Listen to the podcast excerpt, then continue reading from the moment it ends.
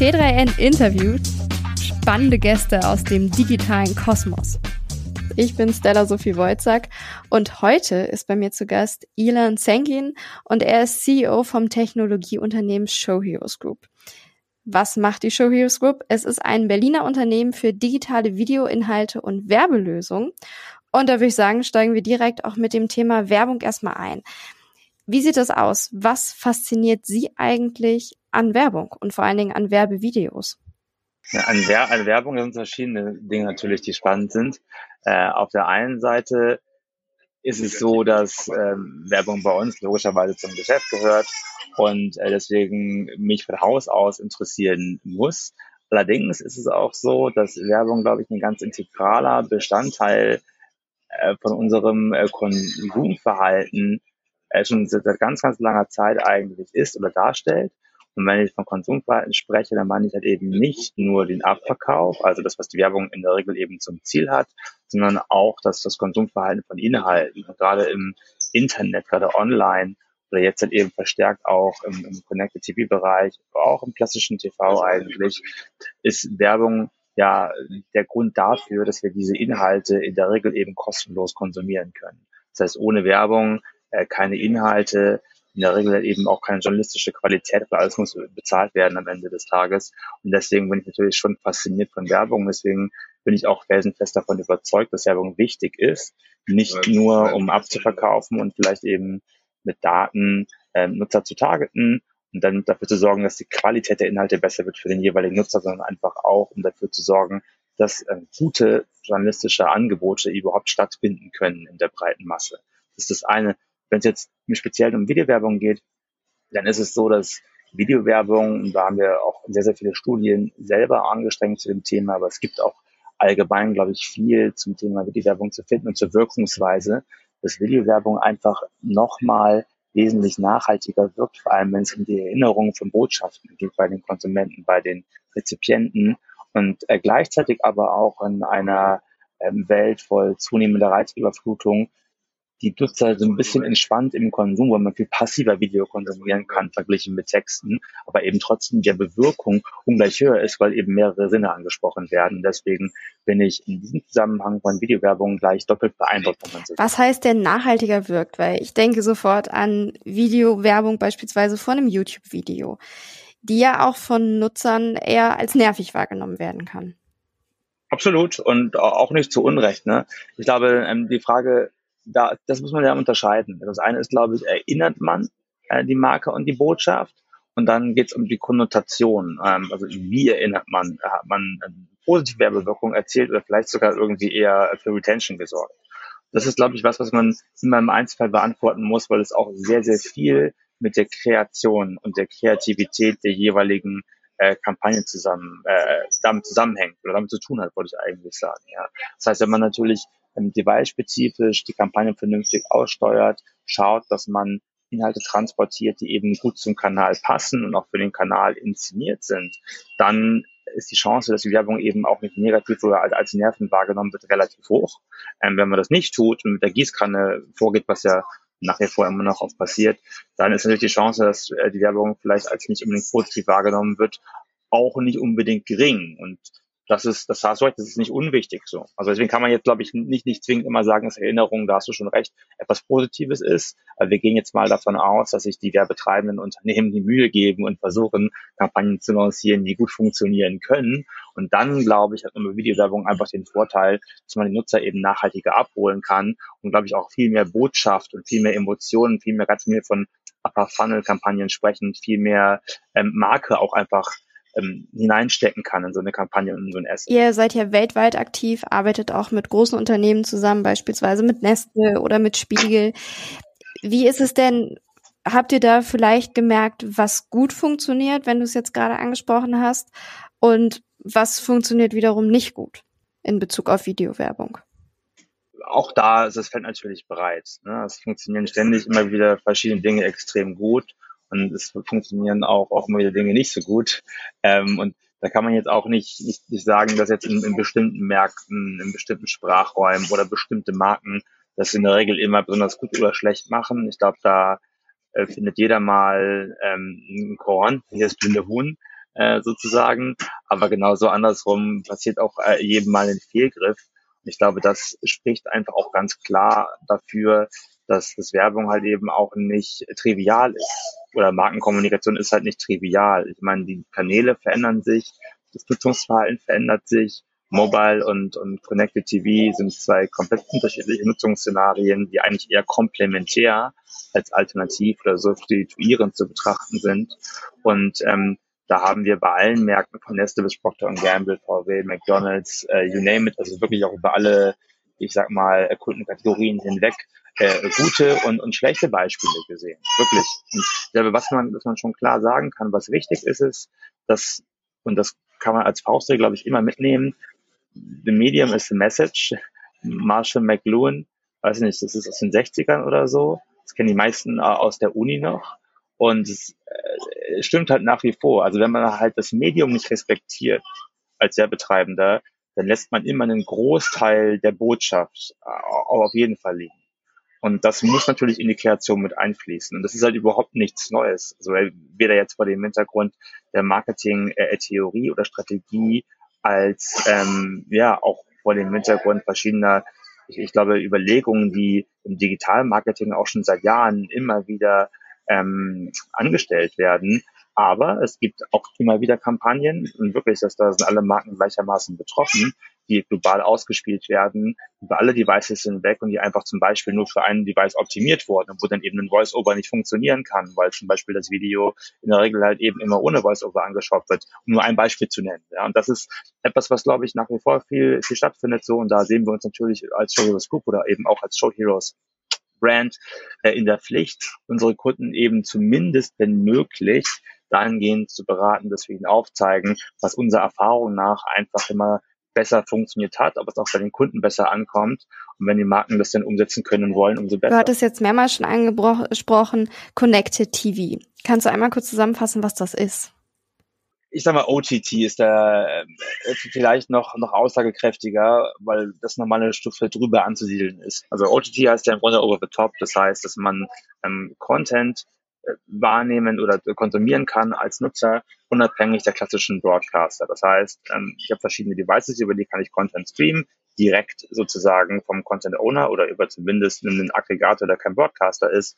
Und das kann äh, stattfinden auf dem Smartphone, über eine, eine Spielekonsole, über so eine Setup-Box, über einen, einen, Stick oder eben über einen internetfähigen TV. Und wenn es auf einem internetfähigen TV stattfindet, dann ist es eben CTV, weil dann ist es halt ein TV-Gerät, das das connected ist, was online ist.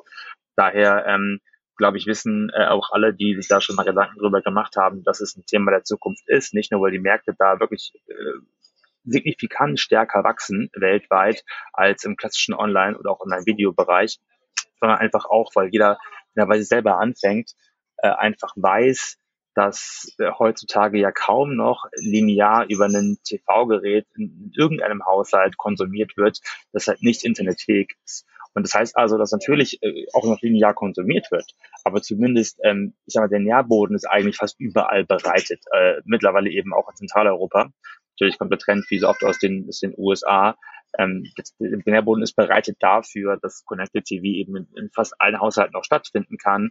Und es öffnet natürlich ein ähm, extremes neues Potenzial für die Werbeindustrie, weil jetzt TV eben besser getargetet werden kann, weil interaktivere Formate genutzt werden können im TV und gleichzeitig ändert es aber natürlich auch das Konsumverhalten der Nutzer ganz massiv, weil äh, Video on Demand mittlerweile gerade in jüngeren Zielgruppen eben lineares TV komplett in den Schatten stellt und damit ganz, ganz andere Möglichkeiten an Data-Targeting im Raum stehen, aber natürlich auch Content ganz anders wahrgenommen und konsumiert wird als eben noch in der Vergangenheit, wo man sich halt eben einen Film anschauen musste, der vielleicht nicht immer von A bis Z äh, dem, dem jeweiligen Geschmack entsprochen hat, aber man musste eben den sauren Apfel beißen. Das ist heute zum Glück anders. Da sprichst du was an. Das ist ja beim klassischen Fernsehen so. Die Werbeinhalte, die werden halt ausgespielt. Ob äh, ich, mein Nachbar, wer auch immer, wir werden alle dasselbe sehen. Jetzt beim CTV wird es ein bisschen anders laufen.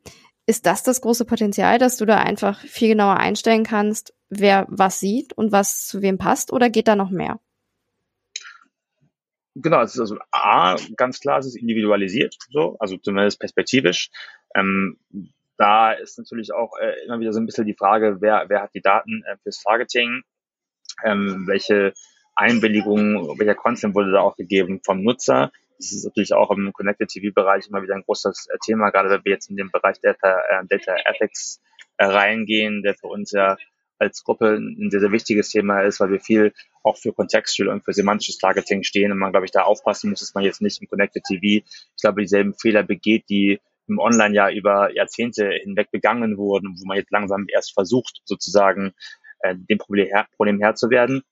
Aber jetzt mal davon unabhängig, ähm, ja, sind die Vorteile klar. Du hast, du kannst Nutzer targeten, ja, du hast die Möglichkeit, dafür zu sorgen, dass verschiedene kreative Formate auch Anwendung finden können und halt eben nicht nur klassische Unterbrecherwerbung, äh, TV-Spots hier ineinandergereiht werden, sondern es können interaktive Formate sein, die mit dem Smartphone ähm, kommunizieren. Es können Display-Formate sein, es können Native-Formate sein, die wir ähm, sehr, sehr erfolgreich auch am Markt etabliert haben im Bereich Content und Video ähm, und so weiter und so fort.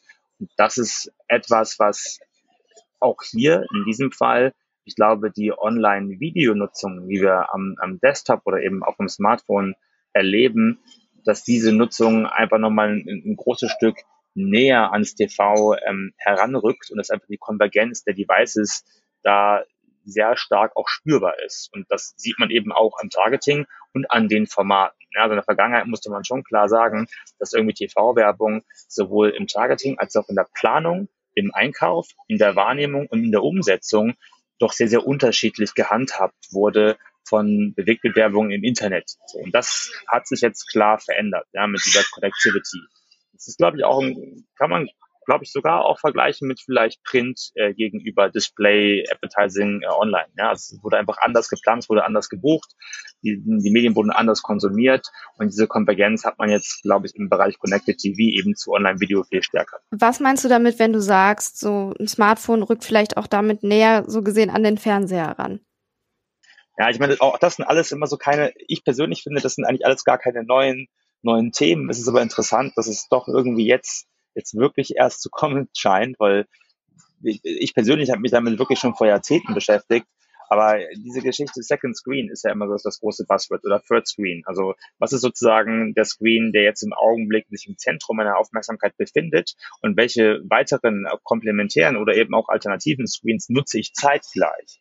Und äh, wie können die interagieren mit dem primären Screen. Und da ist natürlich der einfachste, ähm, die einfachste Eselsbrücke ist immer das Smartphone. Also ich sitze vom, vom Fernseher, das kennt ja jeder, dann gucke mir vielleicht irgendeine On-Demand-Show an auf Netflix, das ist Say Something. Und dann ähm, habe ich eben die Möglichkeit, einfach Dinge, die da gerade passieren, im Smartphone zu ergoogeln. Oder ich kann, keine Ahnung, QR-Code scannen, ne, der im TV gerade eingeblendet wird und habe dann in diesem Augenblick halt eben einen unmittelbaren Zusammenhang hergestellt zwischen dem ersten und dem zweiten Screen. Das eröffnet natürlich für Advertising ganz, ganz neue Möglichkeiten, weil ich eigentlich zwei Touchpoints mehr oder weniger sequenziell innerhalb eines kurzen Zeitraums über verschiedene Devices hinweg abbilden kann und das erhöht natürlich auch in der Customer Journey einfach die Werbewirkung. Das ist auf jeden Fall der Holy Grail perspektivisch betrachtet. Und da geht der Trend auf jeden Fall hin. Das ist ein Thema, was ist nicht neu.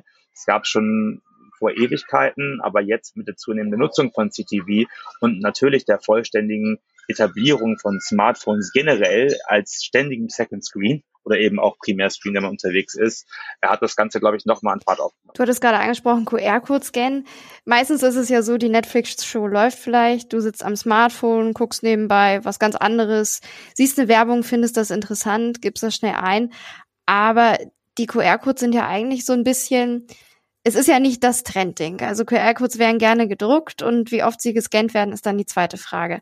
Soll das dann beim Fernseher plötzlich anders laufen? Ja, ist witzig. Ähm, äh, bin ich komplett bei dir. QR-Codes waren ja, wenn man das mal so sagen darf, irgendwie vor, weiß ich nicht, wann waren das, vor zehn Jahren mal so eine Totgeburt. Ne? Die wurden dann irgendwie gefeiert, alle fanden es erst toll und hat irgendwie keiner benutzt. Ich glaube, die haben äh, aktuell ein extremes Revival erfahren, äh, wodurch 100% durch Covid. Ja, weil ich meine, die, diese ganzen Menüs, die jetzt über, also überall, ich bin gerade hier am Airport, ähm, ich war jetzt in Asien äh, unterwegs für einen Monat aber eben auch bei uns in Europa, du kommst eigentlich gar nicht mehr ohne QR-Codes aus. Überall sind QR-Codes. Du musst dich mit irgendwelchen Apps irgendwo einscannen. Du kannst, ähm, um deinen Covid-Status nachzuweisen, du hast einen QR-Code in den Menüs, in den Restaurants, in den Hotels. Du hast den QR-Code, ähm, wenn du dir einen Wi-Fi-Code ähm, scannen willst. Bei der Überweisung hast du einen QR-Code, damit du sofort reinkommst in die jeweilige Maske. Also in der Deep Links im Grunde eigentlich, ne, die du über einen QR-Code erhältst. Und das hat einfach mittlerweile extrem stattgefunden. Also es hat sich super etabliert. Ähm, ich glaube auch, weil durch, durch den Second Screen der QR-Code sehr häufig eben gar nicht mehr gedruckt werden muss. Er kann digital erzeugt werden und da kommen wir jetzt eben auch zum TV. Ähm, der QR-Code muss halt eben nicht mehr das Bindeglied sein zwischen, ich sag mal, der alten Welt, analog und digital, sondern du kannst von digital zu digital eben auch einen QR-Code erzeugen. Und da jeder immer sein Smartphone dabei hat und eigentlich auch immer die Kamera benutzt für alles, ist es tatsächlich mittlerweile viel, viel mehr angekommen, als sich vielleicht vor fünf bis sechs, sieben, acht, neun, zehn Jahren jeder ähm, hätte er als träumen lassen. So, das, das glaube ich wirklich. Und wir sehen das, um auf deine Frage zurückzukommen, im Bereich TV schon, wenn wir Ads anbieten, die QR-Codes als Teil äh, der interaktiven Elemente eben auch mit dabei haben. Das heißt, du guckst dir ein Video-Ad an, hast ein Display-Element, wo ein paar Call to Actions mit drin sind, vielleicht noch die Marke inszeniert wird, die Marke auch erklärt wird und du kannst dann quasi über den QR-Code gleich in den Shop gehen oder dich informieren oder was auch immer, je nachdem, worum es da in dem Zusammenhang geht, dass die Interaktionsraten da sehr, sehr hoch sind. Und ich meine, das alleine spricht dafür, dass das, was ich gerade eben eingangs versucht habe zu beschreiben, dass QR-Codes jetzt eben aktuell doch sehr stark angekommen sind, ähm, bei allen Generationen auch und, und wirklich vor allem auch weltweit.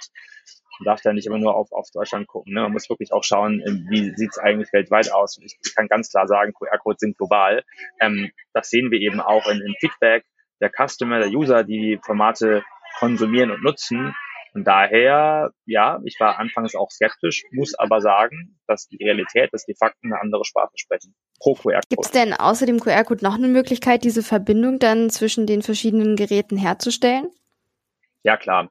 Ähm, es gibt die Möglichkeit über, über Audio, also das ist im, im Prinzip sowas ähnliches wie, wie ähm, Shazam. Ja, also man hat quasi die Möglichkeit, die, die Tonspur des Contents oder eben auch des, des, des Ads ähm, mitzumessen und kann das dann ähm, über eine App am Telefon ohne wiederfinden oder kann getargetet werden. Das ist ein Klassiker. Ähm, man hat die Möglichkeit, über ähm, verschiedenste äh, Anwendungen, auch wenn es um Attention Measurement geht, ähm, ich glaube auch, auch mitzumessen, was die Nutzer sich Nutzer intensiver beschäftigen und ähm, was Nutzer auch interessiert, also gerade auch im Bereich Eye-Tracking und Co. Ähm, da versuchen wir, glaube ich, relativ viel, auch mit den Studien, die wir gerade im Bereich Connected TV äh, in den letzten zwei Jahren auf Straße gebracht haben, auch, auch nachzuweisen, dass Attention ähm, auf beiden Devices stattfindet und man, ähm, glaube ich, auch nicht nur durch Befragungen, sondern auch, wenn man eben parallel ähm, abfragt, was im, im Bereich Google Trends beispielsweise an Search Requests reinkommt, wenn ein bestimmter Spot oder ein bestimmter Content ehrt und man sieht da eben Peaks, dann gibt es da offensichtlich einen kausalen Zusammenhang. Also es muss gar nicht immer unbedingt eins zu eins auch ähm, nachgemessen werden, auch wenn das ideal wäre. Das wäre dann idealer, wie gesagt, ein QR-Code, das wäre Audio Measurement aber man kann es definitiv auch über, ähm, über Peak- und Trendanalysen ähm, nachvollziehen. Und dann hat man natürlich die Möglichkeit, dann entsprechend auf verschiedenen Medien zu targeten. Das ist das eine. Ähm, eine andere Möglichkeit ist so Cross-Device-Targeting im Data-Bereich. Das heißt, wenn man ähm, Daten hat, und Nutzer im Prinzip dann negativ retargeten kann, beispielsweise, die eine TV-Sendung nicht gesehen haben. Darum geht es stellenweise auch. Ja, es geht ja nicht nur darum, dass man Nutzer wieder ansprechen möchte, die was gesehen haben, sondern man kann eben, wenn man die Daten hat, auch negativ beispielsweise retargeten, was wir sehr, sehr oft machen, um TV-Light-Viewer zu adressieren und dann halt eben genau die, die im TV vielleicht verloren gegangen sind aus der Zielgruppe, halt über online wieder anzusprechen. Also auch diese Möglichkeit der, der impliziten wieder- oder eben Neuansprache hat man, wenn man die beiden Geräte oder Medien nebeneinander stellt. Also da sind die Möglichkeiten, glaube ich, heutzutage doch um ein Vielfaches größer und ausdifferenzierter, als viele Werbetreibende das sich ausgemalt haben oder sich das nach wie vor denken. Aber wir sehen natürlich auch, dass da ähm, die Knowledge oder der Wissensstand im Bereich Connected TV, im Bereich Targeting und auch Konvergenz der Devices so stark zugenommen hat in den letzten zwei, drei Jahren, eben auch durch die Entwicklung im Markt, dass äh, immer mehr auch Interesse daran haben, im Bereich Connected und Online-Video parallel zu buchen und halt eben nicht in den Silos verharren, die ich ja eingangs erwähnt hatte die im Bereich Classic TV versus Online-Video nach wie vor bestehen. Es wird wirklich, wie gesagt, einfach immer, immer stärker auch kombiniert gebucht und ich glaube, es macht extrem viel Sinn, weil man Nutzer tatsächlich eben über die Devices hinweg auch wieder ansprechen also kann. Also siehst du, höre ich daraus ganz klar auch ein Trendthema. Wir haben jetzt Ende 2022 für 2023, fürs kommende Jahr. ja, genau. Also mein Jahr ist ja fast um. Ähm, und ja, wenn man sich die Wachstumsraten anschaut, also ähm, USA, nagel mich drauf fest, aber ich glaube, da wächst ähm, Connected immer noch mit, ich glaube, 50 oder 60 Prozent im, im Vergleich zum Vorjahr. Zumindest habe ich äh, vor ein paar Tagen Zahlen gelesen, die, die in diese Richtung tendiert haben. Und äh, in, in Zentraleuropa ist das Wachstum massiv. Also wir sehen in allen Märkten, dass es durch die Decke geht. Also gerade jetzt für uns auch innerhalb der, der Company wachsen wir mit zwei, drei X im Bereich Connected TV und wir wachsen generell stark in allen Bereichen, aber zwei, drei X organisch in Connected TV zeigt einfach auch, dass der Markt abgeht. Der Markt geht auf jeden Fall ab. Und wenn man sich jetzt ähm, Online-Video als Wachstumstreiber im digitalen Segment vor Augen führt, ähm, was es ja ist, ja, und sich dann eben anschaut, was sind im Bereich Online-Video oder generell Video die Wachstumstreiber, denn ist da mit Abstand CTV der stärkste Wachstumstreiber. Und der Trend wird nicht aufhören, weil es ist ja nach wie vor so, dass wenn man sich die, die globalen Media-Spends anschaut, dann ist, ist TV immer noch extrem gut mit dabei. Ja, weltweit. Immer noch. Extrem gut. Und dann, mittlerweile hat halt jeder komplett verstanden, dass diese gesamten linearen oder analogen TV-Spends, die werden alle digitalisiert mit der Zeit. Und deswegen ist es eigentlich erst der Anfang. Also da wird ganz, ganz viel passieren und die Zukunft von TV-Spends ist digital. Ich meine, Amazon, Netflix ähm, machen es gerade vor. Ja, das das ganze On-Demand, das ganze Video On-Demand oder ich meine S-Word-Business ähm, jetzt so ein bisschen in A-Word-Business, wird viel mehr Advertising, Video-On-Demand-Angebote geben was glaube ich auch in der Studie, die wir ähm, dieses Jahr durchgeführt haben, der globalen Studie, ist dabei auch sehr stark rausgekommen. Die Leute haben mittlerweile zu viele Subscriptions und ähm, zahlen einfach zumindest gefühlt relativ viel für Content-Angebote, die stellenweise sogar auch doppeln. Und da ist, glaube ich, der, der Trend oder auch ja, ist das Bedürfnis nach mehr AirPod-Angeboten, also nach mehr Content-Angeboten, die eben finanziert werden durch Werbung. Das Bedürfnis ist, ist groß gerade auch in den amerikanischen Märkten, wo einfach auch das Einkommen ein bisschen kleiner ausfällt als in Zentraleuropa. Und ähm, diese A-Bot-Angebote, die werden steigen, damit steigt die Reichweite und damit steigt halt eben auch das Potenzial, um in den relevanten Zielgruppen zu werben für alle der betreibenden Unternehmen. Deswegen ganz klare Antwort, ja, es ist ein Megatrendthema für 23, auch für 24 und 25. Es wird auf die nächsten fünf bis zehn Jahre das Nummer eins Thema bleiben, so lange, bis der gesamte analoge TV-Markt digitalisiert ist. Werbung. Krisen gehören mittlerweile zu unserem Alltag dazu. HR-Prozesse sind mehrheitlich nicht effizient genug, um Mitarbeitende und Unternehmen durch die Krise zu führen. Das hat die neue HR-Studie von Personio über Effizienz während einer Rezession herausgefunden. Ganze 40 Prozent der Befragten wenden sich bei Fragen nicht an ihre HR-Teams, weil es zu schwierig ist, eine Antwort zu bekommen. Und auch ein Großteil der PersonalerInnen sehen ihr Unternehmen durch ineffiziente Arbeitsabläufe ausgebremst. Deshalb ist es so wichtig, HR-Prozesse jetzt zu digitalisieren und zu automatisieren. So gibst du deiner Personalabteilung mehr Freiraum für wichtigere Aufgaben. Wie du das und andere Krisen im Personalmanagement stemmen kannst, findest du in der aktuellen Studie von Personio unter www.personio.de/audio.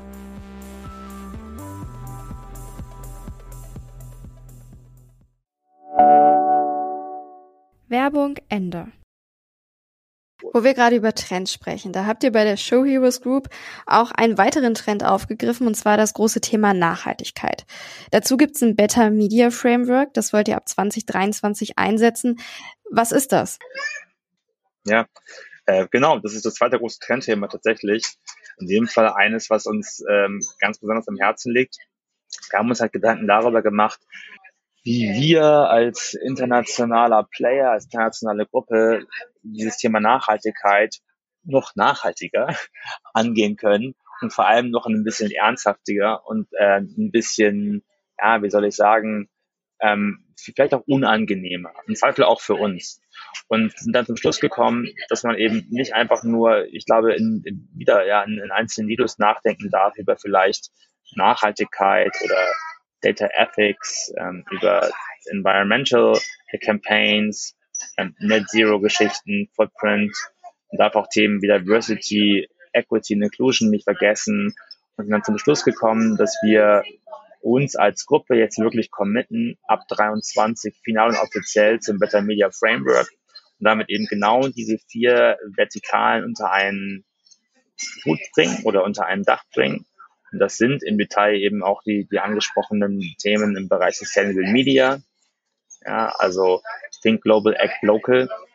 Das heißt, sich um Publisher-Themen zu kümmern, die lokal sind, um Content-Themen, die lokal sind, ähm, Editorial im, im Lokalen zu stärken, als, als Co-Media-Owner im Bereich ähm, Storytelling, ja, auf, auf, auf Themen auch Rücksicht zu nehmen, die die Nachhaltigkeit implizieren und ähm, aber natürlich auch im Bereich Data Ethics, dass die zweite Vertikale ist, eben zu schauen, dass wir einen Privacy First Approach auch weiterhin verfolgen, ähm, vor allem im Bereich Content, aber eben auch im Bereich Targeting, also Kontext ähm, und Semantics versus Third-Party Data, also ganz klar pro First-Party Data und pro Semantic Targeting, Contextual und Content-Driven Advertising, Environmental Footprint, wir haben Scope Free, ähm, Sidara, verschiedene Kooperationen, die wir aktuell ähm, äh, lanciert haben, auch in den letzten Wochen und Monaten, um äh, A, nicht nur unsere eigene Company ähm, wirklich zum, zum Net Zero Status hin zu entwickeln nächstes Jahr, sondern einfach auch, um darauf aufmerksam zu machen, dass wir Angebote haben für unsere Partner, für unsere Werbetreibenden, auch unsere Publisher, ähm, die ihnen dabei helfen, selber eben messen zu können, ähm, was sie für Emotionen, äh, Emissionen aktuell verursachen und wie die vielleicht halt eben auch vermieden werden können oder zumindest wie die kompensiert werden können. Das ist der Bereich Environmental Footprint und dann natürlich Equality, Diversity und Inclusion. Also muss sich wirklich angucken, glaube ich, auch, wie, wie ist die Firma aufgestellt, ähm, was hat man für, für Kolleginnen und Kollegen an Bord, ähm, wie kann man dafür sorgen, dass man innerhalb der Firma, ich glaube, die Gesellschaft möglichst gut auch ähm, in der Breite und in der Tiefe ähm, so reflektieren kann, dass es für alle Sinn macht, dass es für alle fair ist. Also äh, da geht es von, von Gender-Themen ähm, bis hin zu, ich glaube, einfach auch globaler Diversität. Und wir sind ein globales Unternehmen, das muss bei uns irgendwie auch reflektiert werden. Aber im zweiten Schritt auch, wenn wir uns das Thema Content anschauen, dass wir wirklich Content auch produzieren, der ähm, nicht nur für ja, vielleicht, weiß ich nicht, die breite Masse oder eben auch eine spitze Zielgruppen relevant ist, sondern dass wir wirklich auch sagen, wir wollen Content produzieren, der ähm, für alle Ethnien, für alle Zielgruppen äh, weltweit interessant ist und der halt eben stellenweise auch Themen aufgreift, die vielleicht die breite Masse interessant findet, aber die trotzdem wichtig sind und wo sich halt eben vielleicht auch Minderheiten oft nicht berücksichtigt oder ähm, ja nicht respektiert fühlen. Und das versuchen wir eben durch dieses Framework auch mit abzudecken. Ja, in a nutshell heißt es, glaube ich, einfach, dass wir uns auf die Fahne geschrieben haben, dass wir unternehmensweit ähm, jetzt nur noch nach diesen vier Prinzipien handeln, intern, aber dass wir auch, und das meinte ich eben mit unangenehm, äh, im Zweifel, ich hoffe nicht, ich hoffe, das ist eher inspirierend und ähm, ja, ich glaube, fortschrittlich für alle in der Branche auch umgesetzt werden kann, aber dass wir ganz klar gesagt haben, dass wir äh, im nächsten Jahr nicht mehr mit Partnern kooperieren werden können, die ähm, dieses Framework nicht subscriben. Das heißt nicht, dass die jetzt irgendwo unterschreiben müssen, aber es das heißt eben ganz klar, dass wir in der Kooperation mit unseren größten Supply- and Demand-Partnern eben klar Wert darauf legen, dass die ähnliche Frameworks in place haben und dass die ähm, Initiativen äh, in place haben oder zumindest äh, auf dem Plan, auf der Roadmap haben, die äh, genau in die gleiche Richtung gehen. Ja, und wenn es jetzt ein großer Partner von uns ist, der im Grunde sagt, hey, es ist mir alles komplett egal, ich will halt möglichst viel Geld verdienen und ähm, Planet und People ähm, nach mir die Sintflut, dann können wir aufgrund dieses Frameworks eben mit so einem Partner leider nicht mehr kooperieren. Ich hoffe nicht, dass es, ähm, dass es passieren wird, aber es könnte passieren. Und wenn es passiert, dann ist es so. Ja, also man muss ähm, im Zweifel dann eben auch da mal irgendwo eine Linie ziehen und sich zu Themen committen, wenn man wirklich davon überzeugt ist, dass sie wichtig sind für alle Beteiligten, alle Betroffenen, damit man auch so ein bisschen diesen, ich glaube, äh, wie soll ich sagen, dass man so ein bisschen auch der Industrie auch vormacht, dass, dass dieses Greenwashing-Thema nicht zu sehr auf die leichte Schulter genommen wird, weil, du hast es angesprochen, das ist ein Trendthema und alle Trendthemen werden immer von allen gleich sofort aufgegriffen. Und in diesem Fall ist es vielleicht auch gut, weil es ein wichtiges Thema ist, was alle betrifft. Aber man muss trotzdem auch dafür sorgen, dass, dass die Themen eben bei den ähm, jeweiligen Unternehmen auch ernst genommen werden und nicht einfach nur aus Marketingzwecken ausgeschlachtet. Und deswegen sagen wir eben ganz klar, dass wir auch bereit sind, Konsequenzen zu tragen, sollte es äh, Konsequenzen erforderlich machen. Und genau dafür steht eben auch das Better Media Framework. Und was heißt das dann in der Praxis? Also theoretisch könnte euch ja auch ein Partner einfach erzählen, ja natürlich, Umwelt sehr, sehr wichtig für uns. Fahrt ihr hin? Überprüft ihr das? Wie sieht das aus? Ja, das ist eine gute Frage. Also ich, ich glaube, A muss man, also ein Stück weit basiert natürlich alles immer auf Vertrauen. Das, das ist, glaube ich, klar. Ne? Ich meine, wir können jetzt nicht, nicht jeden einzelnen Partner durch äh, ein objektives Gremium überprüfen lassen. Ähm, das, das würde nicht funktionieren. Ähm, wäre, glaube ich, auch nicht nachhaltig, weil es einfach sehr, sehr aufwendig wäre. Ähm, aber ähm, also ich glaube, es, es, gibt ja auch genügend Corporates, die eben selber ein ähnliches Framework haben, ja, wo man sagt, okay, das ist ein Framework und die, ähm, so wie wir auch, kommunizieren Beispiele, ja, warum sie in den jeweiligen Vertikalen eben glauben, einen, einen guten Job zu machen oder sich ähm, nachhaltiger ähm, aufgestellt zu haben, als es in der Vergangenheit der Fall gewesen ist, weisen das nach, machen zum Beispiel die Emissionen messbar, wo sie mit Partnern zusammenarbeiten, wie Scope oder ähm, Partnern zusammenarbeiten wie Cedara. Das, das hilft natürlich, ja, weil dann kann man das, glaube ich, nachvollziehen. Und im zweiten Schritt ähm, läuft es aber ein Stück weit auch ganz klar einfach über die Gespräche, die wir führen. Und ähm, ich gehe jetzt nicht davon aus, dass jetzt irgendjemand uns äh, ins Gesicht lügt und sagt, ja, ja, wir, äh, wir finden es alles ganz toll. Also das ist, glaube ich, der Punkt. Ja, wenn jemand sagt, er findet es alles ganz toll, das wird natürlich nicht ausreichen. Wir würden schon schon mehr mehr erwarten. Ja. Wir würden schon erwarten, dass wir es auf der Webseite finden, dass wir ähm, Aktionen, dass wir es für Nachweise irgendwo auch protokolliert wiederfinden können, die das Thema ähm, nicht nur glaubhaft erscheinen lassen, sondern eben auch nachvollziehbar machen. Dafür haben wir bei uns im Haus mittlerweile eben auch zwei bis drei Kolleginnen, die sich äh, ganz klar mit dem Thema Better Media beschäftigen und die unsere Partner eben auch dahingehend überprüfen und mit denen ins Gespräch gehen, wie das jetzt in 23 genau vonstatten gehen wird, ähm, wie viele vielleicht auch Reibungspunkte dadurch entstehen und wie gut das nachvollziehbar ist, das wird sich erst herausstellen. Das kann ich ja, glaube ich, so noch nicht zu 100 Prozent wiedergeben, weil wir damit ja auch erst anfangen. Ja, wir müssen, glaube ich, gucken, wie sich das Ganze dann ja, anbahnt. Und ich hoffe mal nicht, dass wir, dass wir dann Mitte nächsten Jahres ohne Partner dastehen, weil im Grunde alle, äh, alle sagen, nee, wollen wir nicht machen und oder wie gesagt, sie überhaupt nicht nachweisen können. Daran glaube ich auch nicht. Ich glaube daran, dass die Branche eben auch wirklich ambitioniert genug ist, um das Thema voranzutreiben und zwar in der gesamten Breite. Aber ich möchte eben hier nochmal ganz klar zum Ausdruck bringen, dass wir es wirklich sehr, sehr ernst nehmen und dass wir uns deswegen zu dem Framework eben auch so ähm, explizit und öffentlich committed haben, damit wir damit ein Zeichen setzen in der Industrie, damit wir auch wieder mal als Gruppe vorangehen. Wir haben das Thema von Anfang an sehr, sehr ernst genommen und da viel gemacht und das haben wir eben gerne auch weiter. weiter also gilt das auch für Partner, die ihr bereits habt und die ihr mit ins neue Jahr nehmt oder sagt ihr dann? Ja, absolut, natürlich. Nee, nee, nee, nee, nee, nee, das gilt, gilt für alle Partner, klar absolut. Das, sonst, das wäre ein bisschen, wäre ein bisschen einfach. Nee, nee, ist, auf jeden Fall. Es gilt für alle Partner, die wir haben, absolut. Und beim Thema, du hattest es gerade angesprochen, Kompensation. Das ist ja auch sehr umstritten, weil es heißt schnell Greenwashing und wir stehen kurz vor Weihnachten. Vielleicht gibt es auch dieses Jahr wieder ein paar geschenkte Bäume quasi, anstatt dem üblichen Weihnachtspaket. Wie kritisch seid ihr da? Hm, kritisch im Hinblick worauf jetzt? Auf die Kompensation genau, auf dieses, auf dieses, oder auf geschenkte Weihnachtsbäume? Äh, das war nur ein Beispiel, aber genau auf diesen Aspekt mit, äh, blöd gesagt, wir pflanzen jetzt einen Baum, weil wir haben ja eine Emission und dann haben wir einen Baum gepflanzt, den brauchen wir vielleicht gar nicht an der Stelle, aber wir haben ein ganz tolles ja, Zertifikat ja. bei uns jetzt auf der Website. Ja, äh, ganz ehrlich, es ist ein extrem extrem schweres Thema. Also weil ich, ich, glaube, da liegt am Ende auch, wie man so schon sagt, der Hase im Pfeffer. Ähm, dieses Kompensationsthema ist ein extrem. Also die Frage, es geht ja immer äh, Vermeidung oder Kompensation. Und ich sag mal, du kannst halt nicht alles kompensieren. Wenn du das äh, ins Extreme weiterspinnen würdest, den Gedankengang, würde es ja bedeuten, man könnte eigentlich ähm, äh, schalten und walten, wie man wollte. Solange man halt nur, weiß ich nicht, genug Geld an anderer Stelle wieder ausgibt, könnte man das eins zu eins ausgleichen. Das ist ja nicht der Fall. Also es hat, das hat ja alles irgendwo auch ein Limit, genau. Man kann die Dinge auch, auch nie eins zu eins immer gegenrechnen. Deswegen bin ich da selber auch ähm, persönlich skeptisch, muss ich, muss ich ganz ehrlich sagen. Was ich aber auch klar sagen kann, ist, dass es aktuell auch noch keine vollständige Alternative zum Thema Kompensation gibt. Also darüber funktionieren ja stellenweise eben auch Anbieter wie jetzt Scope oder so, ja, dass man sagt, hey, du hast eine Kampagne, wir messen die Emissionen der Kampagne mit beispielsweise, um jetzt beim Media-Beispiel zu bleiben, auch wenn man das natürlich über die gesamten Emissionen eines Unternehmens ausweiten kann, den Gedankengang. Und dann äh, hast du eben die Möglichkeit, jetzt äh, ähm, XY ähm, Euro zu investieren in ein Kompensationsprojekt. Aber ich meine, da fängt ja das Problem eigentlich auch erst richtig an, weil wie gut diese Kompensationsprojekte halt wirklich funktionieren, dass der Mist ist.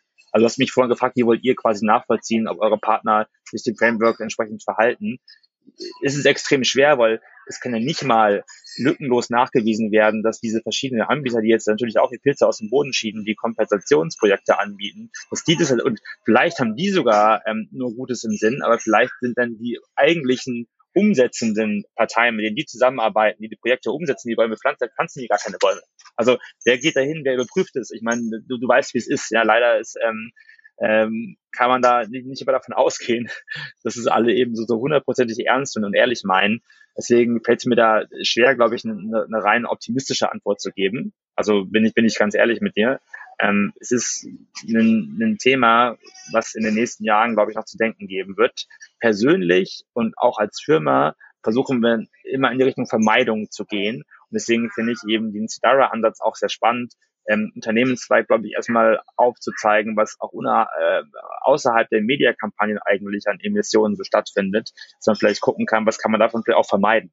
Ja, also wenn, dass man nicht aber nur guckt, was kann ich denn kompensieren, ähm, Ablassbriefe kaufen, dann gibt's quasi auch die Möglichkeit, vielleicht im ersten Schritt oder zumindest dann zukünftig gewisse Dinge einfach einzustellen, die in der Vergangenheit eben erste Emissionen geführt haben. Also ja, habe ich jetzt keine total plausible Antwort drauf, die jetzt ganz, ganz klar sagt, hey, so muss man damit umgehen. Aber ich bin mir sicher, dass das ein Thema ist, was ich glaube, das ist die Spitze des Eisbergs. Ich glaube, da wird relativ viel Schindluder getrieben. Wie sieht es denn bei euch aus, bei der Show Heroes Group? Du sagst, ihr setzt dann eher auf Vermeidung. Was heißt das konkret? Welche Maßnahmen habt ihr für 2023 in dem Bereich geplant? Klassiker ist Traveling, ne? Ich meine, ähm, also wir haben unser Travel-Aufkommen im zweiten Halbjahr 22 schon massiv reduziert. Also gerade wenn es um Flüge geht beispielsweise, ist ein No-Brainer eigentlich, ja. Aber ähm, musst du fliegen, kannst du nicht vielleicht mit der Bahn fahren oder mit dem Fahrrad. So gibt gibt's die Option. Ähm, es geht natürlich nicht immer, aber allein die Awareness dafür zu schaffen und es auch zu integrieren in, in die Company Values und das entsprechend eben auch intern immer wieder zu, kom äh, zu kommunizieren, ist, glaube ich, der, der allererste Weg. Und es hat natürlich auch ähm, positive Auswirkungen auf die PNL, weil du Kosten sparst zeitgleich. Das ist jetzt nicht immer, ich glaube, ich hatte einen Podcast vor oder in einem Interview ähm, vor ein paar Wochen mal ein Gespräch mit einem Kollegen von dir geführt, auch ähm, gerade im Bereich Video Advertising ist ja der Vorteil oder ich sag mal die Besonderheit, dass Kompensation beziehungsweise Vermeidung, das ist eigentlich das, was ich sagen will, Vermeidung überhaupt kein Nachteil für den, der die Vermeidung äh, versucht zu praktizieren, bedeuten muss. Ja, also in der Regel denkt man ja immer, okay, ich möchte irgendwas vermeiden, ich möchte nachhaltiger wirtschaften. Das heißt jetzt, ich, ich kann weniger Geld verdienen oder die Kosten steigen erstmal an. Das ist ja im Bereich Video Advertising gar nicht unbedingt der Fall. Ich kann kürzere Videos produzieren. Das kostet mich weniger. Damit habe ich weniger Bandbreite, die, die ich aufwenden muss und habe geringere Emissionen. Das ist doch super. Wenn ich es schaffe, mit, mit kürzeren Videos zu produzieren, spare ich Geld, kann die Botschaft vielleicht knackiger aufs Device entsprechend, Smartphone brauchst du gar keine langen Videos, ähm, äh, runterbrechen, so dass die Werbewirkung gleich hoch oder sogar noch höher ist und trotzdem habe ich nachhaltiger gewirtschaftet. Ja, wenn ich ähm, es schaffe, vielleicht meine Meetings so zu legen oder meine Travel Plans so zu legen, dass ich halt ähm, mit weniger Reisen auskomme, dann habe ich Geld gespart, weil ich weniger getravelt bin, Zeit gespart und gleichzeitig weniger Emissionen verursacht. Und ich glaube, so diese Denke ist ja eigentlich total positiv und optimistisch. Also nachhaltiges Wirtschaften, Ecological Footprint heißt gar nicht immer, ich muss Opfer bringen. Es heißt eigentlich, ich muss verstehen, was passiert und kann in Anführungsstrichen aus der Not, aus vermeintlich Not eine Tugend machen. Und das ist das, was wir bei uns wirklich versuchen im Bereich Travel, im Bereich Content-Produktion, im Bereich ähm, Asset-Produktion und in ganz, ganz vielen anderen Bereichen natürlich. Wird das denn an allen Standorten gleich angenommen? Also ihr habt insgesamt 28 Standorte Europa, Lateinamerika, USA, 400 Mitarbeiter, mehr als 400 Mitarbeiter. Das heißt, gut, ihr reist weniger, aber beispielsweise, ich kann ja nicht von Europa mal eben mit der Bahn oder mit dem Fahrrad rüberfahren in die USA. Das heißt, auch ein Online-Meeting kostet ja so gesehen Strom. Ich weiß, da kommt man vom Hundertsten ins Tausendste. Aber wir reden ja auch nach Corona viel über diesen persönlichen Austausch, über dieses, es ist wichtig, vor Ort zu sein. Wie passt das dann zusammen? Ja, ja, du hast recht. Also du hast komplett recht. Ähm, das sind genau die beiden Aspekte, die ich auch in dem Zusammenhang ansprechen würde. Also A ist natürlich so, was die Alternative? Alternative ist ein Videocall. Videocall ist ja auch nicht frei von Emissionen, aber er natürlich im Verhältnis viel weniger Emissionen als ähm, ein Langstreckenflug nach, nach Asien oder nach, nach äh, Amerika aus Europa. Das ist A. Äh, aber du hast natürlich recht, das muss man berücksichtigen. Und B, willst du natürlich jetzt aber auch nicht nur noch Videocalls machen. Ähm, klar, du musst die Leute sehen, der Austausch ist wichtig, gerade nach Covid, du hast komplett recht. Ähm, da muss man einfach in die richtige, in die Planung gehen. Und ich sage ja auch gar nicht, dass wir nicht mehr reisen. Ich sage nur, dass wir uns die PNL anschauen und sagen, wir haben jetzt, keine Ahnung, ähm, don't quote me, äh, dieses Jahr x Prozent ausgegeben für Reisen global und so und so viel Prozent für Reisen, die äh, interkontinental gewesen sind, also beziehungsweise halt über die Kontinente hinweg gewesen sind, so das wollte ich sagen. Ähm, und äh, im nächsten Jahr gucken wir halt einfach, oder haben wir in Halbjahr zwei jetzt ja auch schon gemacht, dass wir vielleicht mit der Hälfte klarkommen. Ja, und dann überlegen wir uns, äh, ich glaube, dass Optimierung eben und Reflexion oft auch ähm, ja einfach ein, ein Schritt, ein Zeichen von Fortschritt ist ähm, und man sich selber einfach immer wieder hinterfragen muss. Und diesem, das muss man ja sowieso ohnehin machen. Glaube, man sollte eh immer sich die PNL anschauen und gucken, ne, das, was ich ausgegeben habe an Geld zu diesem und jedem Anlass, war das richtig, war das effizient eingesetzt, war das effektiv eingesetzt. Und wenn man sich das jetzt nochmal vor dem Hintergrund einer neuen weiteren Komponente, die da eine Rolle spielt, in dem Fall ist es halt eben Nachhaltigkeit, anschaut, dann kommt man vielleicht zum Schluss und sagt, hey, ja, nee, ähm, das war gar nicht notwendig, wir konnten das einsparen und wir haben gesehen, dass der Impact beziehungsweise eben der, ähm, ja, wie soll ich sagen, nicht stattgefundene äh, ne negative äh, Impact von einer nicht durchgeführten Reise, dass der vielleicht illusorisch gewesen ist. Den gab es eigentlich gar nicht. Und das, wenn man das gelernt hat, dann kann man es in Zukunft eben auch anders machen. Du hast natürlich recht, es ist halt nicht monokausal. Ja, man kann nicht sagen, hey, super, wir reisen einfach alle gar nicht mehr, machen nur Videocalls. Da bist du logischerweise auch nicht mehr glücklich. Du musst halt so ein bisschen wie immer die goldene Mitte finden. Und das ist wie immer auch Trial and Error. Also du kannst es nicht von heute auf morgen. Das merkt umsetzen. man ja auch gerade bei dir. Das ist auf jeden Fall ein Prozess. Also du sitzt ja jetzt aktuell am Flughafen, wenn ich es recht im Kopf habe, in Singapur, wirst wahrscheinlich zurück nach Berlin fliegen. Ab welchem Zeitpunkt sagst du, kein Videocall, sondern ich muss vor Ort sein? Ja, ähm, ab welchem Zeitpunkt? Es gibt halt Themen, also gerade jetzt so im Bereich M&A und ähm, strategische Kooperation, neue Partnerschaften, wo man vor Ort sein muss und wo man die Leute, mit denen man zukünftig, glaube ich, eng zusammenarbeiten möchte, besser kennenlernen muss. Und das kann man oft dann in diesem Fall wirklich nur über das Vorortsein und die physische Begegnung. Aber diese kleineren Trips, das sind in diesem Fall dann vielleicht eben auch zwei, dreimal im Jahr wirklich auch, auch Reisen auf, auf internationaler Ebene. Aber gerade so diese kleineren Trips in Europa, ich bin früher, gut, jetzt auch familiär bedingt, aber ich bin früher wirklich, jede Woche war ich halt unterwegs, überall. Und ich muss ganz ehrlich sagen, dass es das halt nicht braucht. So. Das darf es auch nicht brauchen. Ich glaube, wenn es das braucht, dann machst du andere Dinge falsch ja, in der Anbahnung, im, im Team, in der Struktur, äh, in der Unternehmensführung, im Unternehmensaufbau. Und ähm, das hat sich, glaube ich, verändert. Da hat ein Umdenken stattgefunden bei mir, aber eben auch bei, bei ganz, ganz vielen anderen. Mein Reisekontingent ist extrem ähm, zurückgegangen, ganz, ganz klar. Aber natürlich kommt man manchmal eben auch nicht ohne aus. Und was man natürlich auch nicht vergessen darf, ist, du hast es schon schön gesagt, also jetzt gerade nach Covid, wir haben weltweit, ich weiß gar nicht, 27, 30 Offices mittlerweile und du musst natürlich schon überall auch, auch einmal gewesen sein. Es, einmal im Jahr sollte man es eigentlich schon mal versuchen, weil wenn du da wirklich dranbleiben willst, ich meine, dann machst du ja, weiß ich nicht, schon wieder 30, 40, 50 Trips und dann bist du doch wieder die ganze Zeit unterwegs jede Woche. Also das heißt, da muss irgendwie schon so ein bisschen gucken, wie kann man das halt irgendwie so planen, dass man das auch mal so ein bisschen miteinander ähm, konsolidieren kann. Zum Beispiel, wenn ich ähm, einen Trip nach LedM mache, dann würde ich halt versuchen, zumindest die Leute, die da in den anliegenden ähm, Ländern oder Offices zu Hause sind, dass die vielleicht dann zusammen an einen Ort kommen, wo die Wege eben kürzer sind, anstatt dass man selber irgendwie ähm, jetzt tausendmal hin und her pendelt und dann irgendwie vielleicht fünf, sechs, sieben oder acht Langstreckenflüge machen muss. Also es ist jetzt irgendwie kleine Optimierung. Es wird jetzt, glaube ich, auch nicht äh, den, den Braten fett machen, aber irgendwann musst du anfangen. Wir haben jetzt über verschiedene Trends gesprochen und einen möchte ich gerne noch anreißen, ganz kurz zum Schluss, bevor wir die Podcast-Folge beenden werden, und zwar das Thema 916. Video im Hochformat, darüber haben wir noch gar nicht gesprochen. Und da eine Frage an dich, wie schätzt du das ein? Das war dieses Jahr schon Trendthema im Marketingbereich, im Videowerbebereich, aber Connected TV ist ja eine ganz andere Richtung und zwar in dem Sinne, der hängt ja nicht hochkant in der Regel und ich rechne auch nicht damit, dass das in nächster Zeit passiert. Wie schätzt du das fürs nächste Jahr ein? Ja, finde ich super spannend. Ähm, also genau vor dem Hintergrund, dass es halt zwei Trendthemen sind. Das eine ist ja klar TikTok. Ähm, es ist halt 916 und ähm, ja, geht durch die Decke. so. Und das andere ist eben ganz klar 16 zu 9 auf dem CTV.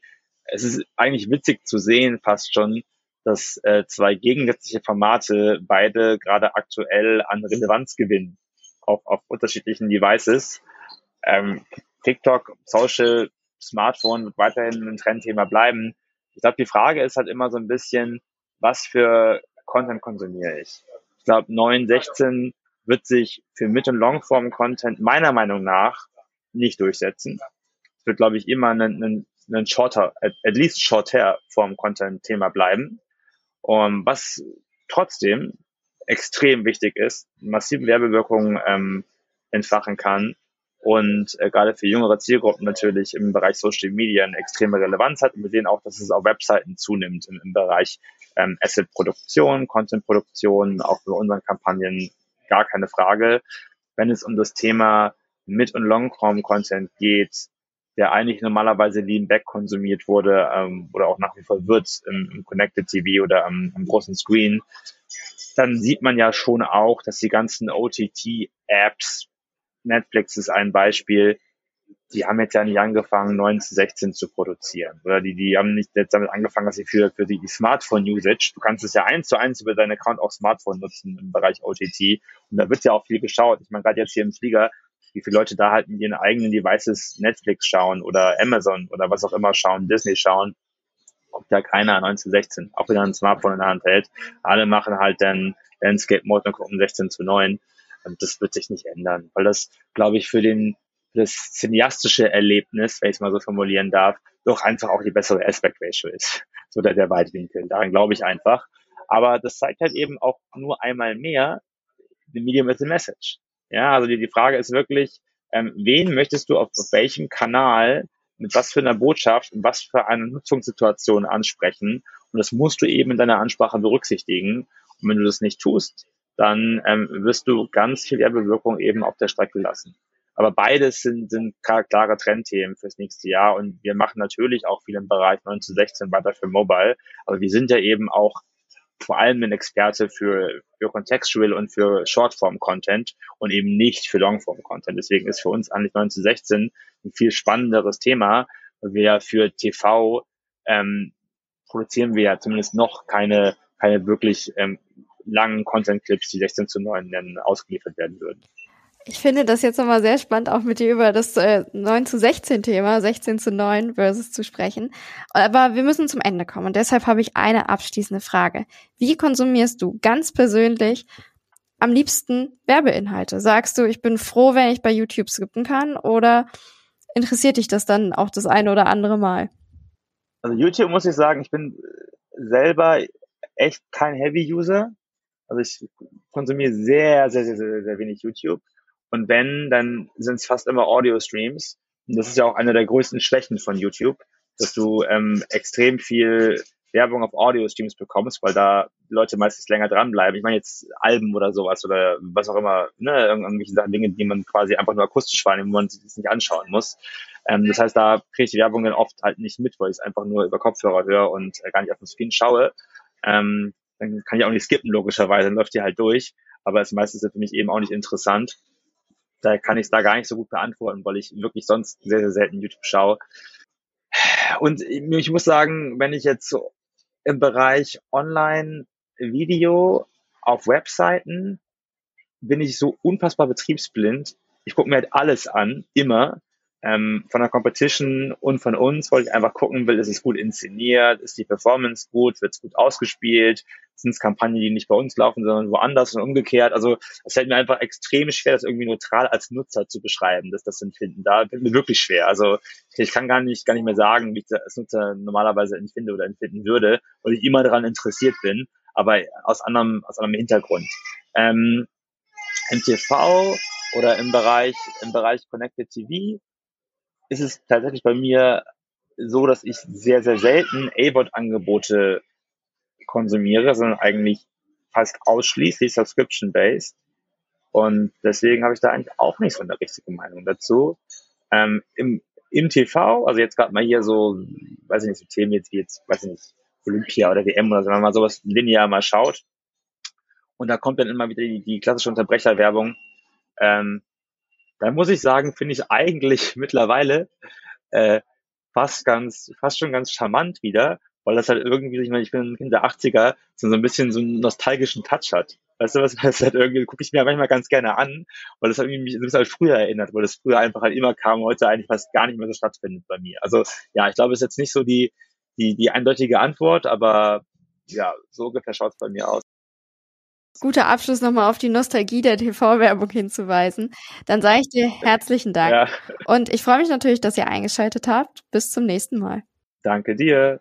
Bis dann.